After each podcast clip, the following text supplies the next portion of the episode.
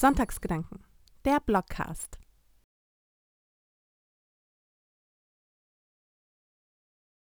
Hallo und herzlich willkommen zu einer neuen Runde Sonntagsgedanken. Sonntagsgedanken, das ist ein Blogcast, der auf meinen Kolumnen beruht. Und zwar Kolumnen, die eigentlich fast immer nur sonntags stattfinden. Und zwar auf www www.mascha-sedgwick.com und genau, schaut doch einfach mal rein. Ähm, tatsächlich kommen häufiger Kolumnen als Blogcasts, was ich unbedingt ändern möchte. Aber ihr wisst ja, wie das manchmal so ist mit der Zeit und den Prioritäten. Und deswegen, ja, schaffe ich es ähm, nicht immer alle Kolumnen zu versprachlichen, aber doch einen Großteil. Und eine Kategorie erfreut sich ganz besonderer Beliebtheit bei euch und zwar ja, der Monatsrückblick. Und tada, hier kommt wieder ein neuer. Genau, und ich weiß auch nicht, wann ich mit diesen Monatsrückblicken angefangen habe. Irgendwie war das ein bisschen ähm, holprig am Anfang, weil anfangs gab es die Wochenrückblicke, die waren aber gar nicht so beliebt, sondern eher so die Sonntags, Sonntagsposts. Und dann habe ich aber den Monatsrückblick eingeführt, weil ich auch zugeben muss, mir fällt halt auch nicht immer ein gutes Thema ein für ja die Sonntagskolumne und so habe ich quasi eine Möglichkeit, meinen ganzen Monat ein bisschen Revue passieren zu lassen, euch daran teilhaben zu lassen und mich ein bisschen auch damit zu entlasten. Also win, win, win, win für alle, alle, alle. Hoffentlich. Also ich hoffe, ihr hört mir gerne zu. Und ja, diese, diesen Monat, ich weiß auch nicht, das war ein ganz, ganz komischer Monat, weil ich, diesmal habe ich mich richtig schwer getan, einen Monatsrückblick zu verfassen. Weil einerseits war ich total im Stress, also es ist total viel passiert, aber auch gleichzeitig total wenig. Also ich hatte irgendwie ganz, ganz wenig Zeit, weil ich viel gearbeitet habe. Gleichzeitig ähm, ist aber nicht so richtig Grandioses oder Auffälliges passiert. Also es äh, war jetzt nicht so, dass ich groß verreist bin oder dass ich irgendwelche bahnbrechenden Erkenntnisse hatte, sondern es war halt einfach ja, ein ganz normaler Monat. Und ich glaube, was diesen Monat von anderen Monaten unterscheidet, also den September von den anderen Monaten, ist natürlich, dass der Herbst losgeht. Und als ich diesen Monatsrückblick geschrieben habe, muss ich auch dazu sagen, es hat halt übertrieben geregnet, so wie es irgendwie gefühlt den ganzen Monat schon nur am Regnen ist in Berlin. Also das Wetter ist wirklich katastrophal. Normalerweise ist es ja so, dass wir im September noch echt ein paar gute Tage haben. Und zwischendurch hatten wir die auch mal. Aber ja, irgendwie regnet es ganz, ganz viel, ist mir mal aufgefallen. Aber das ist auch gar nicht schlimm. Ich habe mir neue Gummistiefel geholt und mit denen tanze ich jetzt durch den Regen. Es ist wirklich, es ist wirklich ein Lifehack, Leute holt euch einfach richtig geile Gummistiefel, die ihr richtig gerne tragt. Dann freut ihr euch jedes Mal, ja, dass äh, Regen ist und ihr endlich diese Gummistiefel auspacken könnt. Jedenfalls geht es mir so. Ähm, das ist übrigens auch, ja, so habe ich es auch mit einer Winterjacke.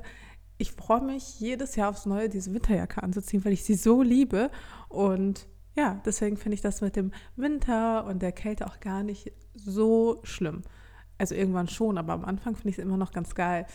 Ähm, ja, jedenfalls habe ich diesen Post geschrieben, als es krass geregnet hat und ich, nur damit ihr euch das vorstellen könnt, ich saß dann wirklich an der Fensterbank und ich schaute so ein bisschen nach draußen. Wenn ich nach draußen schaue, dann schaue ich mal auf die Straße und ich hörte so ein bisschen den Regen draußen prasseln. Ich sah ihn und ich beobachtete diese riesigen Tropfen, wie sie auf diese Fensterbank vor mir prallten und einfach zerplatzten. Und es klang so ein bisschen wie eine schnelle Melodie aus dumpfen Holzbläsern. Es klang so ein bisschen dramatisch und irgendwie doch beruhigend, wie ich eh finde, dass Regen etwas unheimlich Beruhigendes an sich hat. Und ja, zweifellos, der Herbst steht vor der Tür. Und ich weiß auch nicht, obwohl ich ihn auch erwartet habe, ich meine, gut, September kann man schon mal damit rechnen, dass es Herbst wird, kam aber irgendwie trotzdem überraschend schnell. Also überraschend schnell war auch dann der Sommer vorüber, obwohl er ja auch relativ lange ging. Aber trotzdem, irgendwie von einem Tag auf den anderen war es plötzlich Herbst. Plötzlich war es früher dunkel, es war deutlich kälter, es ist deutlich regnerischer. Ja, und ganz allgemein betrachtet kann man schon sagen, verbringe ich jetzt deutlich mehr Zeit drin als draußen.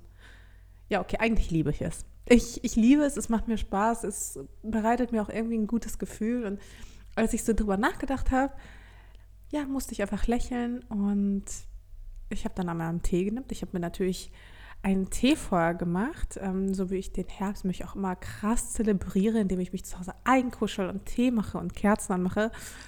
Ja, und so habe ich mich dann einfach über die angebrochene Jahreszeit gefreut, weil einfach die Luft so ein bisschen anders riecht und auch der Tee, auch der neben mir, auch einfach anders schmeckt. Übrigens auch Suppe. Suppe schmeckt so viel geiler im Herbst und im Winter als, als im Sommer. Im Sommer esse ich einfach gar nicht gerne Suppe. Aber sobald der Herbst anfängt, ich weiß auch nicht, da habe ich so ein tiefes Bedürfnis nach Kürbissuppe da habe ich einfach Bock drauf. Könnte ich auch eh nichts anderes als Kürbis essen. So wie ich im Frühling fast nur Spargel esse, esse ich im Herbst auch fast nur Kürbis. Also es ist so, es gehört halt einfach dazu. Und ich finde es auch irgendwie schön, wie die Straße einfach anders klingt, wie die Autos anders klingen, die über die Straßen gleiten und wie der Regen klingt auf der Straße. Und ja, ich, ich mag das irgendwie. Ich glaube, ich bin so durch und durch ein Herbstkind. Und als ich so drüber nachgedacht habe und wirklich rausgeschaut habe, mich auf den Text konzentriert habe, auf meine Worte konzentriert habe, habe ich dann auch erst begriffen, dass es eigentlich so der erste Moment war, in dem ich diesen Herbst so richtig bewusst genossen habe und nicht einfach nur wahrgenommen habe oder registriert habe, sondern auch genossen. Es war wirklich so der erste Moment, wo ich so richtig bei mir war und wo ich nicht gerade gestresst war, weil irgendwie alle paar Sekunden mein Handy oder mein oder irgendwas überhaupt klingelt und ich mich auch irgendwie nicht überwältigt gefühlt habe von dieser ganzen Masse an Anforderungen und Gedanken in meinem Kopf, die einfach täglich auf mich einprasseln, wie eben diese Tropfen auf meine Fensterbank prasselten. Und gleichzeitig war da so eine kleine Stimme in mir. Obwohl ich so richtig entspannt war und so richtig, ja, gut gelaunt, war da so eine kleine, so, so ein kleiner Miesmacher. Kennt ihr das? So eigentlich ist alles gut und dann ist aber doch irgendwie so diese kleine Stimme, die sagt, hm, ganz so gut ist es nicht. Ich hätte dann noch ein paar Ängste und ein paar Sorgen für dich vorbereitet. Möchtest du sie hören? Ja, möchtest, möchtest du, ne? Und ja, und bei mir ist es halt wirklich in letzter Zeit, ich weiß, das ist jetzt wirklich First World Problems, also richtiges Luxusproblem.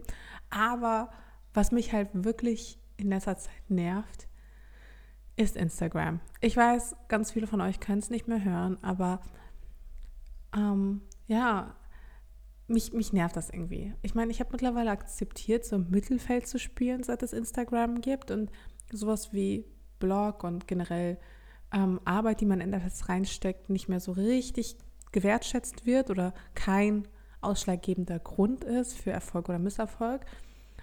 Und insofern, ich habe es ich akzeptiert, es ist okay, aber in letzter Zeit plagt mich dieser Algorithmus Wirklich. Also ich habe das Gefühl, dass ich so krass gedrosselt werde und es nervt mich so sehr davon abhängig zu sein.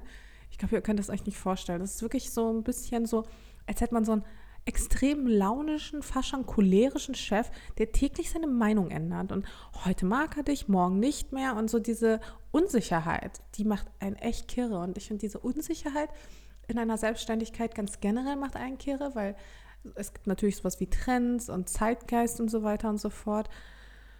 Aber Instagram ist, finde ich, auch nochmal ein ganz anderes Kaliber, weil du hast da einfach einen Algorithmus, dem bist du einfach ausgeliefert und wenn er dich mag, dann saßt du halt voll ab.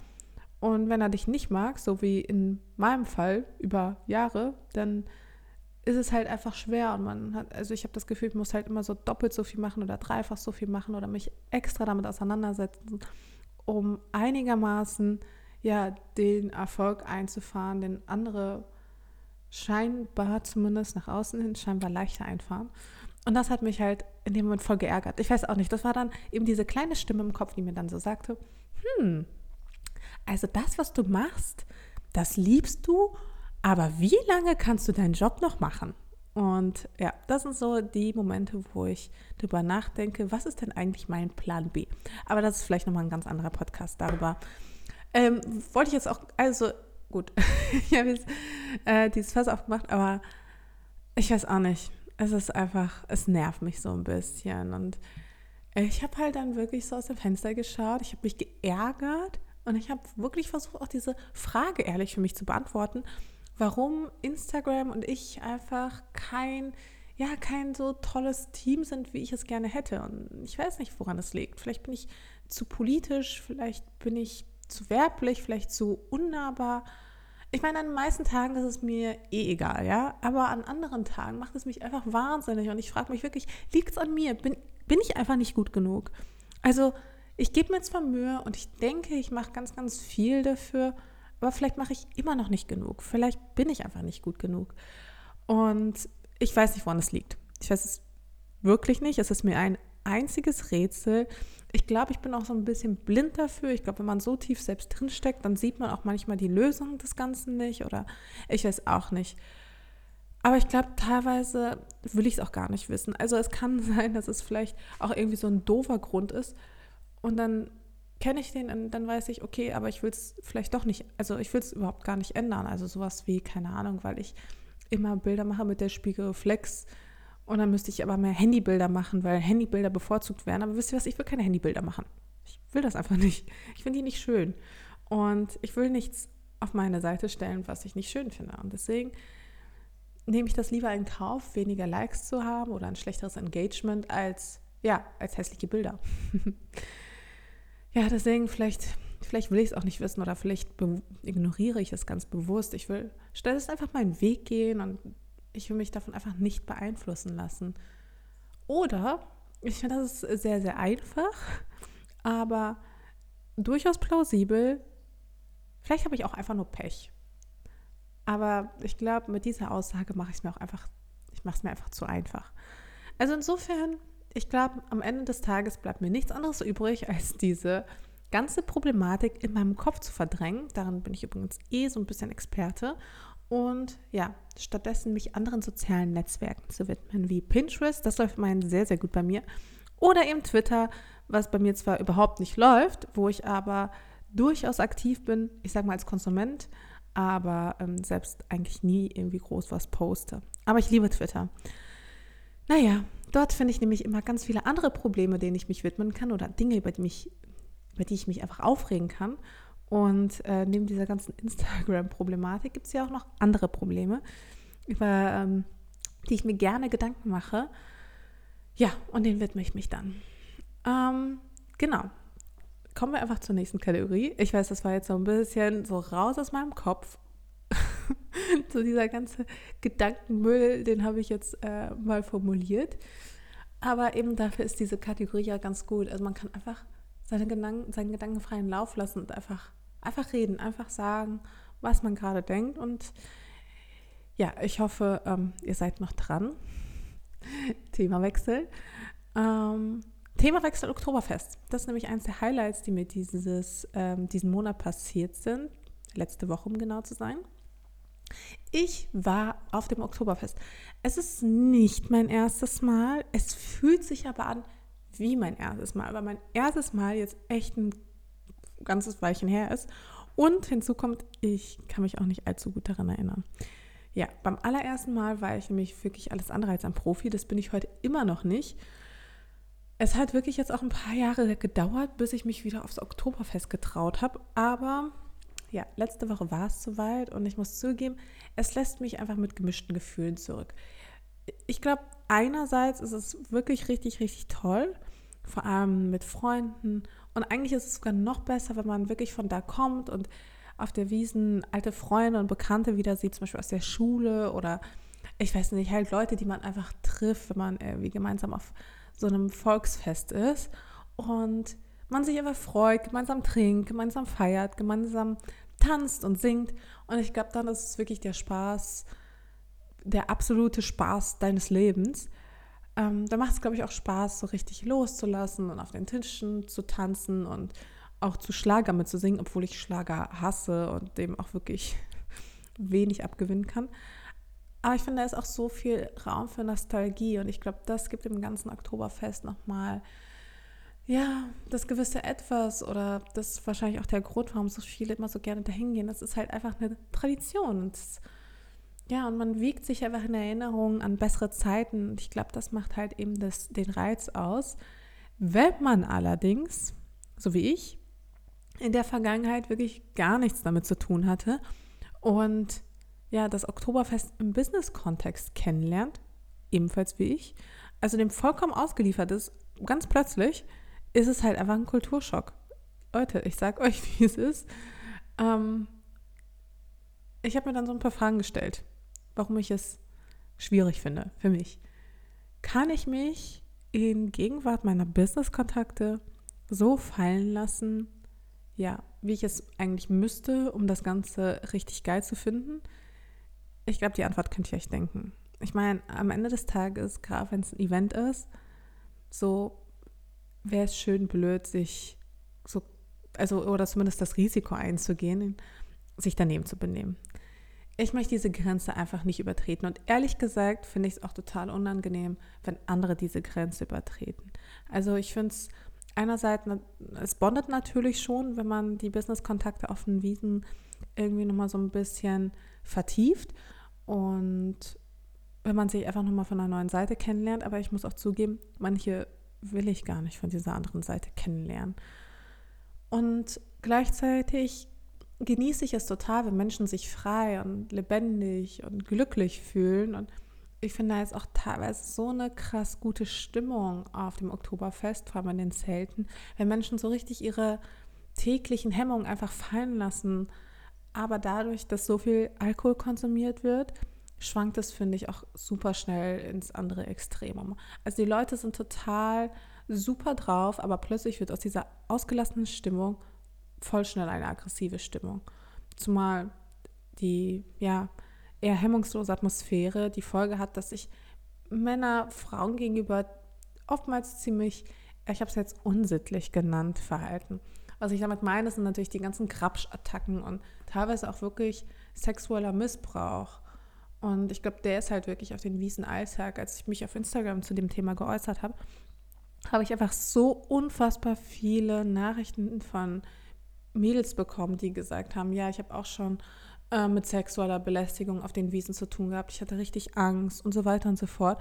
Also ja, es werden wahrscheinlich auch viele angezeigt, aber de facto ist es auch so, dass diese Dunkelziffer also wirklich deutlich höher ist, weil alle irgendwie wissen, ja gut, das gehört so ein bisschen dazu und deswegen traut sich keiner darüber zu reden, beziehungsweise es dann zur Anzeige bringen zu lassen und auch überhaupt gegen wen. Also ähm, ja, die meisten sind ja so wenig zurechnungsfähig, dass, dass es auch gar nicht gehen würde so richtig. Also es, ich glaube, das ist halt wirklich so die große Gefahr und im Endeffekt dieses Übertreten dieser Grenze ist im Grunde das, was mich am meisten auf dem Oktoberfest abschreckt. Ich meine, ich verstehe es halt nicht. Warum klettern manche Männer auf der Evolutionsleiter direkt ein paar Stufen runter, wenn sie ein paar Bier mehr trinken? Also muss das sein? Muss das wirklich sein? Ja, und zu guter Letzt kommt natürlich die Tatsache, und irgendwie, als ich das geschrieben habe, ähm, war ich so, oh, soll ich das jetzt wirklich schreiben oder bin ich dann diejenige mit dem erhobenen Zeigefinger? Aber ich finde es halt wirklich ein bisschen abturnt, wie viele Berge einfach an Fleisch geliefert werden. Also du kommst ja quasi nicht drum herum. Andererseits, der Kaiserschmarrn dort, schon sehr lecker. Also so definitiv Suchtpotenzial. Ich habe also ungelogen bestimmt irgendwie ein Kilo oder so von diesem Kaiserschmarrn gegessen, weil ich den so nice und so geil fand. Obwohl ich auch wirklich angeekelt war von, von dem Fleisch, was halt vorher gekommen ist. Also es ist so ein bisschen auch hier hin und her gerissen. Deswegen habe ich mich jetzt noch nicht entschieden, wie ich das Oktoberfest finde. Also ich kann durchaus Gutes daran finden, aber auch leider sehr, sehr viel Schlechtes. Aber ich werde dem Ganzen noch einen Versuch geben, bin ich mir ganz sicher. Aber erst nächstes Jahr. Ich meine, abgesehen davon, dass es jetzt eh dieses Jahr vorbei ist, Puh, muss ich da jetzt echt nicht nochmal hin gerade. Also ich war zwei Tage am Stück da und Leute, es war auch so anstrengend. Also ich verstehe gar nicht, wie andere das wirklich so jeden Tag machen. Ich würde durchdrehen. Ich, ich könnte das gar nicht. Das ist einfach, das ist einfach Arbeit. Also es ist einfach anstrengend, jeden Tag auf dem Oktoberfest zu sein. Na gut. Ähm, weiterer Themenwechsel. Und zwar, ähm, ihr merkt, ich springe diesmal ein bisschen mehr als sonst. Ähm, ich weiß auch nicht, heute gelingen mir keine guten Übergänge. Ich hoffe, das macht nichts. Ähm, ja, und zwar gelesen habe ich einen LinkedIn-Artikel von Frank Thelen. Ja, und ihr habt richtig gehört. Ich schlage euch tatsächlich einen Artikel von Frank Thelen vor. Ich folge dem nämlich so halb auf LinkedIn. Da bin ich auch so ein bisschen aktiv. Und äh, in dem Moment, wo ich das wirklich runtergeschrieben habe, habe ich mich selbst mal in meine eigenen Worte gewundert. Aber er hat einen echt guten Artikel geschrieben zum Thema Klimawandel. Und auch er hat mittlerweile verstanden, dass es ziemlich ernst ist mit dem Klimawandel. Und er hat einen guten auch wirklich ehrlichen Artikel gepostet, der sich mit der Sache an sich auseinandersetzt, auch mit Statistiken.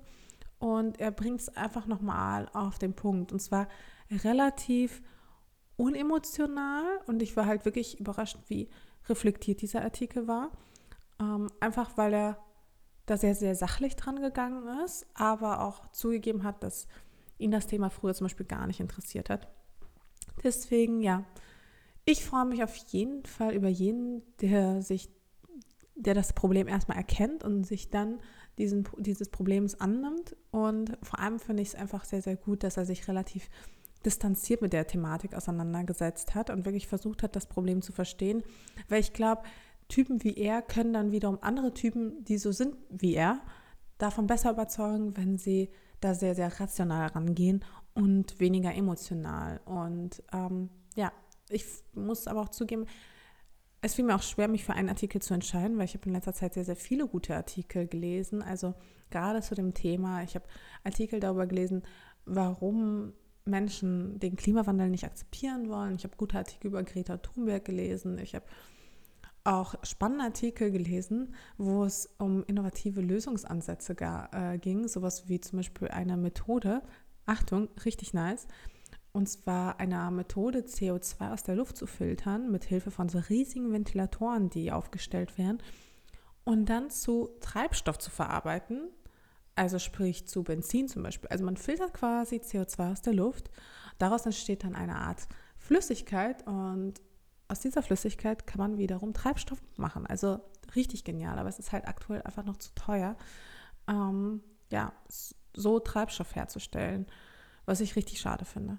Aber ich habe auch zum Beispiel von 3D-Druckern ähm, in Arbeit gelesen, die aktuell ganze Korallenriffe drucken sollen. Also die Idee ist, dass man quasi Korallenriffe druckt und sie dann ablegt. Das wurde sogar schon auf den Malediven ähm, sogar gemacht. Aber man experimentiert wohl auch mit so Unterwasser-3D-Druckern, die sozusagen vor Ort Korallenriffe drucken auch richtig crazy, aber auch richtig dumm, wenn man bedenkt, ich meine, die Natur hat das alles. Und wir müssen uns halt irgendwelchen Schwachsinn ausdenken, also nicht Schwachsinn, also tolle Sachen, aber trotzdem halt Sachen ausdenken, um das, was wir der Natur quasi genommen haben, quasi viel umständlicher wieder zurückzuführen. Also warum, warum verzichten wir nicht einfach auf Dinge oder stoßen generell weniger CO2 aus? Also dann würde sich diese Problematik ja auch ein bisschen von selbst erledigen. Aber na gut, und ich muss zugeben, obwohl mir all diese ganzen Innovationen wirklich Hoffnung geben, dass wir irgendwie doch noch die Kurve kriegen, habe ich schon auch gleichzeitig so ein bisschen Sorge, dass es bereits zu spät sein könnte. Also, dass wir einfach nicht schnell genug sind, weil solche Innovationen einfach kaum gefördert werden. Und genau deswegen war ich eben so glücklich über den Artikel von Frank, äh, von Frank Thelen, genau. Und zwar diese Ideen und die Innovationen, die gibt es ja teilweise schon. Aber meistens scheitert es halt eben am Geld, weil diejenigen, die den Wandel nicht akzeptieren wollen, leider auch meistens diejenigen sind, die oftmals über das nötige Kleingeld verfügen würden, um solche Sachen zu fördern. Und ja, wenn mehr Menschen wie Frank Thelen es verstehen würden, dass wir gerade ja mittendrin sind in der Veränderung und dass wir diese Innovation unbedingt brauchen, ja, dann hätten wir vielleicht auch einfach mehr Menschen, die darüber entscheiden, in welche Richtung es mit unserer Welt geht. Naja, das waren auf jeden Fall ein paar Gedanken zum Thema Umwelt. Über die habe ich mir nämlich äh, in diesem Monat ganz besonders viele Gedanken gemacht, auch weil ich bei der Fridays for Future Demo war und das auch total faszinierend und spannend und beunruhigend fand, aber auch sehr, sehr froh, Teil dessen zu sein. Also falls ihr noch nie auf einer Fridays for Future Demo wart, geht da unbedingt mal hin. Die Stimmung ist mega. Es ist irgendwie auch schön, ein Teil dieser Bewegung so ein bisschen zu sein und mit zu demonstrieren und diese Energie einfach zu fühlen. Also macht es auf jeden Fall, wenn ihr mal die Möglichkeit dazu habt. Ich glaube, am, ich glaube, der 26.11., also sehr, sehr bald, ist wieder der nächste globale Streik. Ich muss mal schauen, ob ich dann in Berlin bin. Aber wenn ja, würde ich da auch auf jeden Fall hingehen. Und ja, ich bin mal gespannt. Also ähm, ja, am Ende kann man auf jeden Fall zusammenfassen, dass wir wirklich in sehr, sehr spannenden Zeiten leben. Ich glaube, wir werden auch erst im Nachhinein die Frage beantworten können, ob wir jetzt in der Geschichte nun die erste oder die letzte Generation sind. Oder ich habe ein wunderschönes Zitat von einem Philosophen namens Kierkegaard. Ich hoffe, ich habe es richtig formuliert. Das ist ein schwedischer Name. Und merkt euch unbedingt dieses Zitat. Das Leben wird vorwärts gelebt und rückwärts verstanden. Aber kommen wir doch wieder zu einem leichteren Thema und zwar einem Filmtipp. Ja, und zwar uh, Once Upon a Time in Hollywood. Das ist ein neuer Tarantino-Film und ich muss zugeben, ich habe das Kino wieder ein bisschen für mich entdeckt. Ich war auch übrigens gestern im Kino in Ad Astra. Auch sehr empfehlenswert. Und vor allem im Herbst finde ich es einfach richtig geil, ins Kino zu gehen und so meine Zeit oder meinen Abend in diesen kuscheligen Sitzen mit einer riesigen Tüte Popcorn zu verbringen. Ich bin übrigens Team Süß. Ich kann nach wie vor nicht verstehen, wie manche Leute salziges Popcorn essen können. Das ist mir ein absolutes Rätsel. Also das Verbrechen an der Menschheit in meinen Augen. Aber ja, zwar hat Netflix und Co. den Kinobesuch für mich auch teilweise ersetzt, aber so, ich finde bei manchen Filmen ist es einfach viel, viel geiler, sie auf einer großen Leinwand zu betrachten und wirklich auch die Bilder auf mich wirken zu lassen. Das ist übrigens auch der Grund, warum ich gestern zu Ad Astra gegangen bin.